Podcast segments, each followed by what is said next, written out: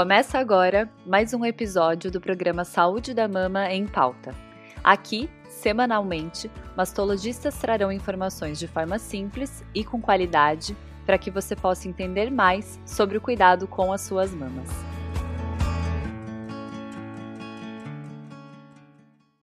Olá a todos, bem-vindos a mais um episódio do podcast da SBM. Eu sou a Luísa Guimarães de Magdalena, eu sou médica mastologista aqui em Porto Alegre, no Rio Grande do Sul. E hoje eu vou conversar um pouquinho com vocês e esclarecer uh, algumas coisas a respeito da galactorreia. Uh, começando por o que é galactorreia, né? A galactorreia, ela nada mais é do que o derrame, a secreção líquida que pode sair através do mamilo. Uh, a galactorreia, o derrame papilar, que a gente também chama, ele é uma das queixas mais comuns das pacientes, mais comum das pacientes no consultório.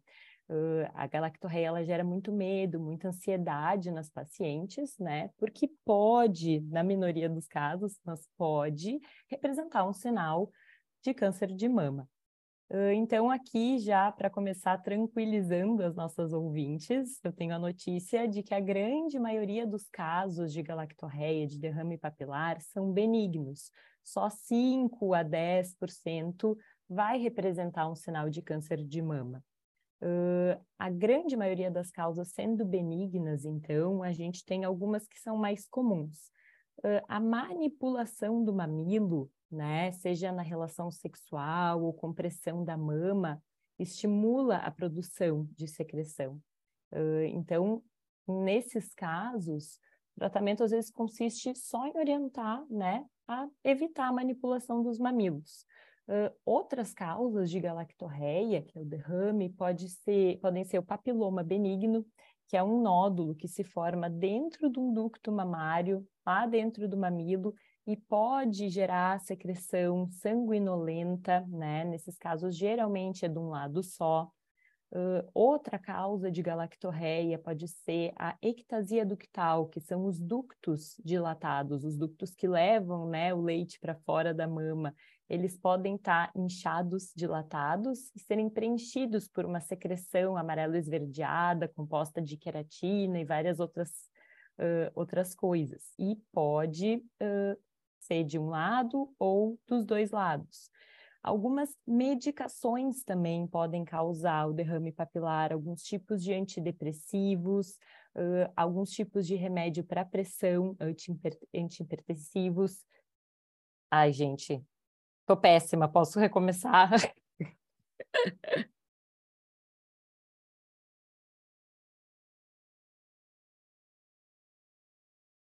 Luísa Guimarães de Magdalena, meu assunto galactorreia.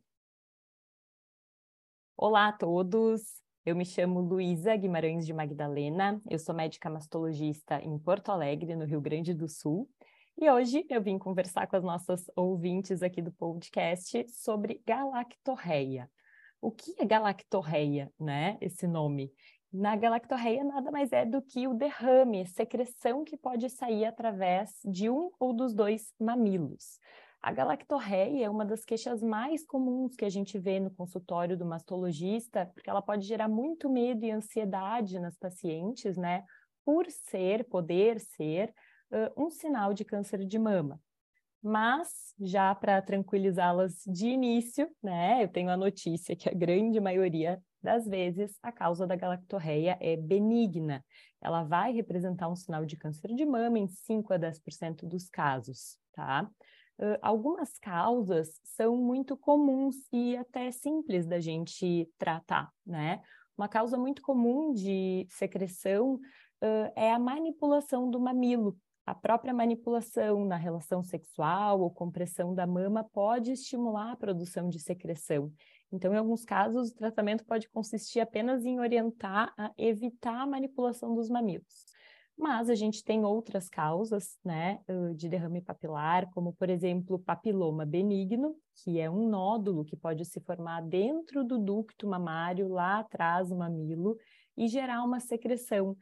Normalmente, nos casos de papiloma, essa secreção pode ser sanguinolenta, e geralmente, nesses casos, de um lado só.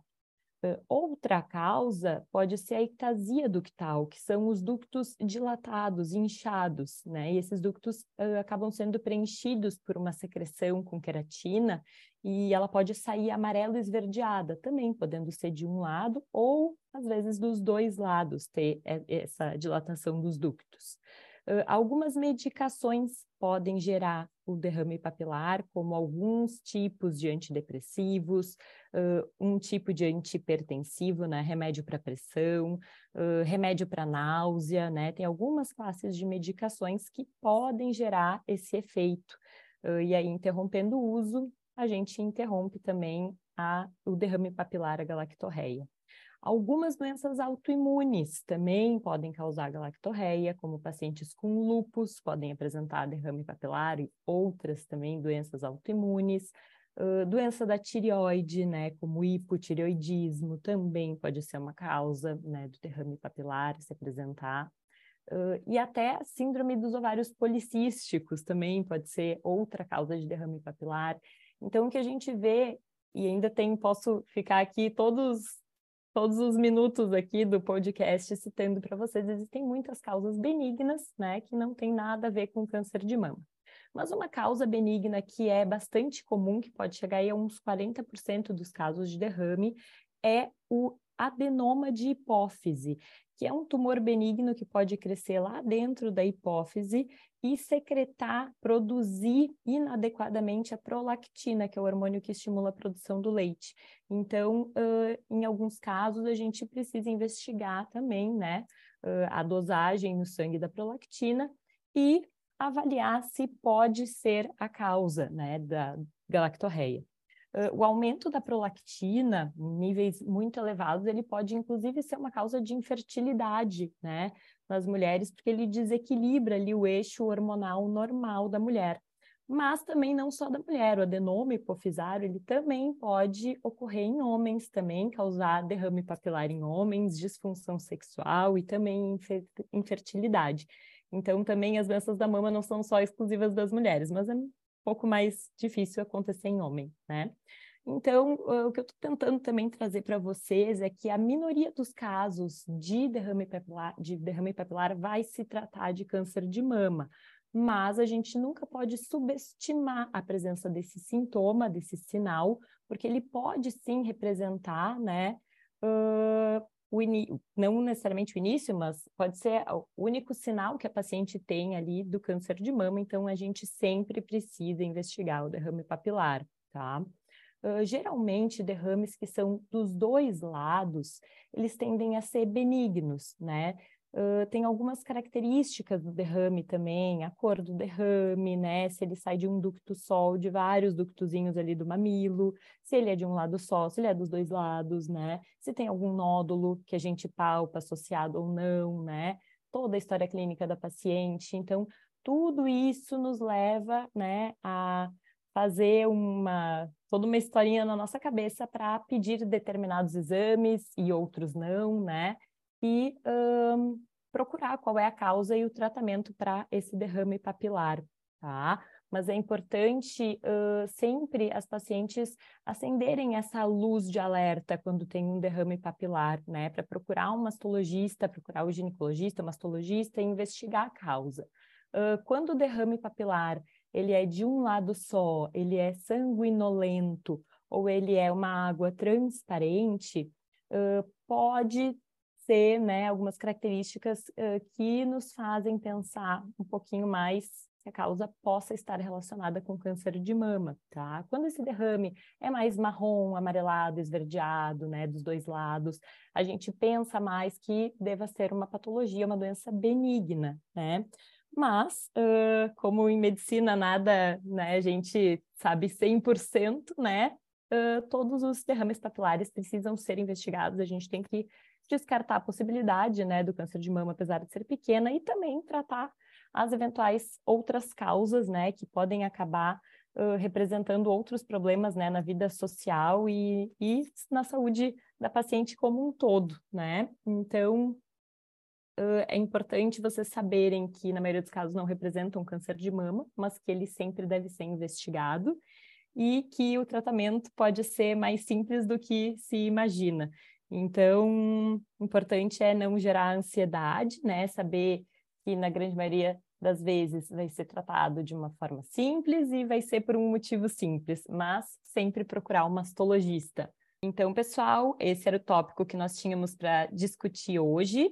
Uh, continuem acompanhando o podcast da SBM e até uma próxima.